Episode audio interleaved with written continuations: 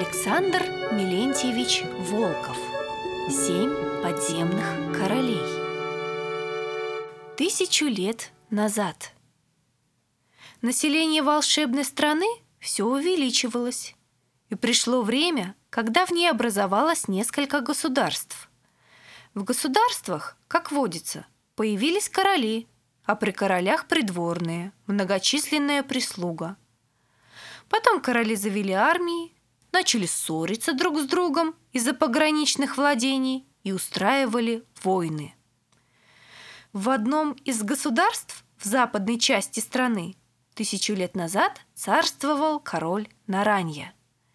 Он правил так долго, что его сыну Бафара надоело ждать смерти отца, и он задумал свергнуть его с престола. Заманчивыми обещаниями принц Бафара привлек на свою сторону несколько тысяч сторонников. Но они ничего не успели сделать. Заговор был раскрыт. Принца Бафара привели на суд отца. Тот сидел на высоком троне, окруженный придворными, и грозно смотрел на бледное лицо мятежника. «Признаешься ли ты, недостойный сын мой, что злоумышлял против меня?» – спросил король. «Признаюсь», – дерзко ответил принц, не опуская глаз перед суровым взором отца. «Может быть, ты хотел убить меня, чтобы завладеть престолом?» – продолжал Наранья.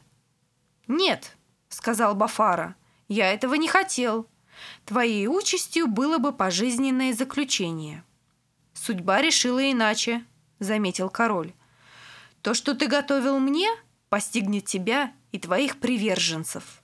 Ты знаешь пещеру?» Принц содрогнулся. Конечно, он знал о существовании огромного подземелья, расположенного глубоко под их королевством.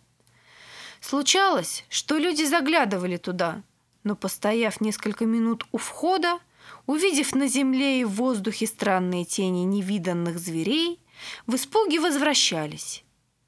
Жить там казалось невозможно. «Ты и твои сторонники отправитесь в пещеру на вечное поселение», торжественно возгласил король, и даже враги Бафара ужаснулись. Но этого мало. Не только вы, но и дети ваши, и дети ваших детей. Никто не вернется на землю, голубому небу и яркому солнцу. Об этом позаботятся мои наследники.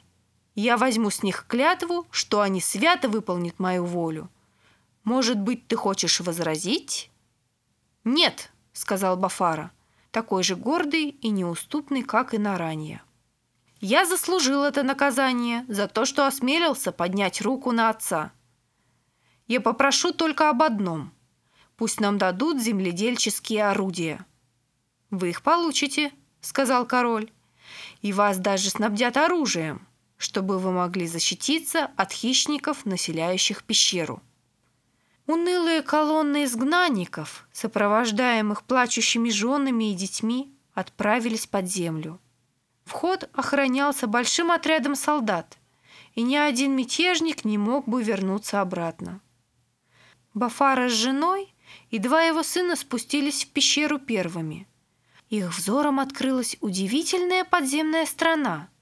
Она простиралась так далеко, насколько хватало глаз – и на ее ровной поверхности кое-где поднимались невысокие холмы, поросшие лесом. Посредине пещеры светлела гладь большого круглого озера. Казалось, на холмах и лугах подземной страны царствует осень.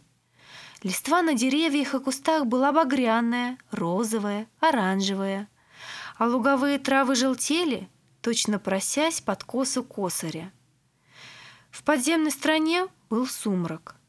Лишь клубившиеся под сводом золотистые облака давали немного света. «И здесь мы должны жить?» С ужасом спросила жена Бафара. «Такова наша судьба», — угрюмо ответил принц.